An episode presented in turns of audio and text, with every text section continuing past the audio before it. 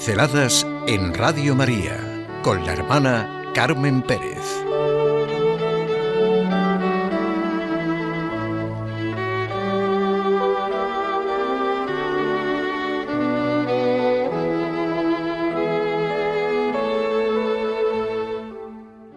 Ejemplos de trabajo.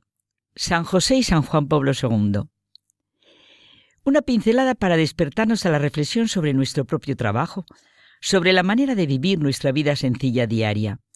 Es una invitación que me echo a mí misma porque recuerdo que la beatificación de Juan Pablo II coincidió con la celebración del Día de San José Obrero y fue el domingo llamado de la Divina Misericordia, que es siempre el segundo domingo de Pascua.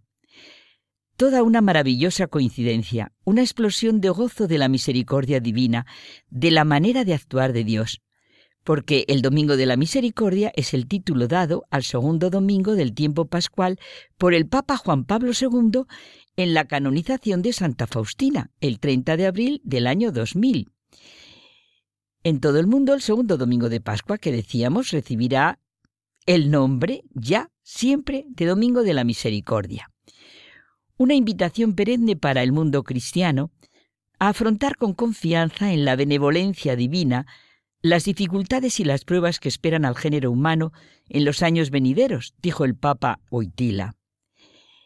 Ese es el fin principal de la fiesta, hacer llegar al corazón de cada persona el mensaje de que Dios es misericordioso y nos ama a todos.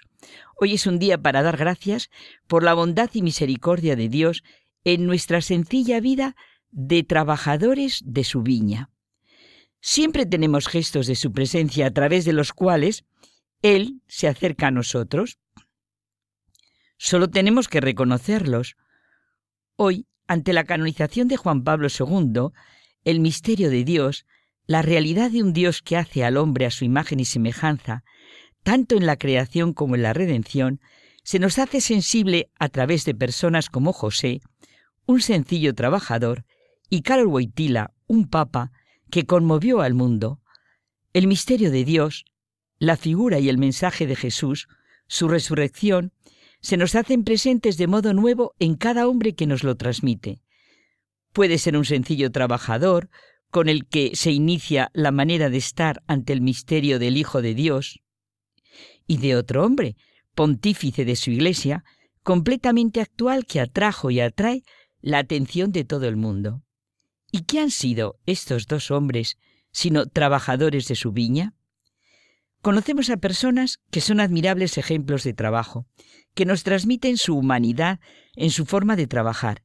El trabajo más sencillo, o el más importante y de mayor responsabilidad, pero siempre realizados de una manera humana, cercana, con esa actitud de servicio que despierta en nosotros gratitud, admiración, Seguro que hemos experimentado en la vida el encuentro con personas fraternales, desnudas de todo lo externo, y que sacan a la luz lo que nos une, los pobres medios que sentimos al alcance de todos y que son los que de verdad transforman el mundo. Verdaderamente San José nos hace pensar en la sencillez del trabajo, en su figura de padre de familia. En él se adivina su vida en los medios humildes y pobres, en los gestos secretos, en los sacrificios invisibles, en el silencio, en el profundo respeto que como hombre de buena índole muestra hacia lo grande. Su actitud señala el camino a la comprensión, a la conciencia de la importancia y valor del trabajo diario, de la sencillez de nuestra vida diaria en la que experimentamos su misericordia. Cada uno puede hacer por ennoblecer su trabajo lo mismo que hizo San José, reconocido hoy por la Iglesia como patrono de los trabajadores. Él vivió sencillamente como el esposo de María y el Padre de Jesús.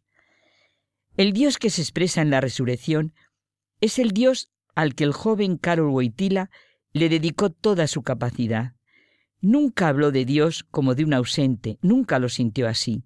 Y esto consiste sencillamente en pensar cada uno en todo lo que cada día podemos hacer, como lo hizo este hombre que cargó con una de las mayores responsabilidades, la de ser papa. Muchos hemos conocido a Juan Pablo II, hemos admirado la fuerza de su personalidad, su entrega total, su servicio a la humanidad hasta el último momento, en su propio Getsemaní, en su propio Calvario. y en su propia muerte.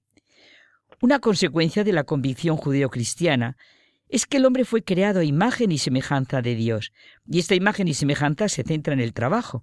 El trabajo dignifica al hombre. Desde el principio está llamado al trabajo.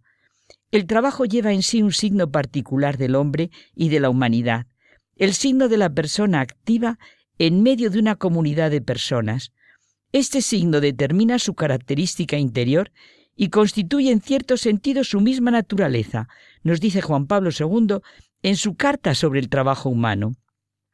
Es evidente, el significado de la actividad laboral en la vida personal, familiar, social. El trabajo es el verdadero bien de la humanidad. Desde la perspectiva de la fe cristiana, el trabajo ha de organizarse y desarrollarse en el pleno respeto de la dignidad humana y al servicio del bien.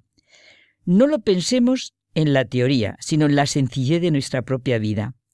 Como dice la Gaudium et el trabajo permite al hombre, como individuo y como miembro de la sociedad, realizar plenamente su vocación, una meta que no podemos olvidar nunca, humanizar todo trabajo. Y esto es labor de cada uno. Cada uno somos los verdaderos protagonistas del trabajo, como lo fueron el judío José y el polaco Carol. El hombre está hecho a imagen y semejanza de Dios, y todo lo que en vez de reconducirlo a esta imagen lo separa de ella, sea por lo que sea, el mal enfoque del trabajo, del poder, del dinero, del placer, pues se evade de sí mismo. Y cuando no se evade, pues somos como San José y San Juan Pablo II, admirables ejemplos de trabajo.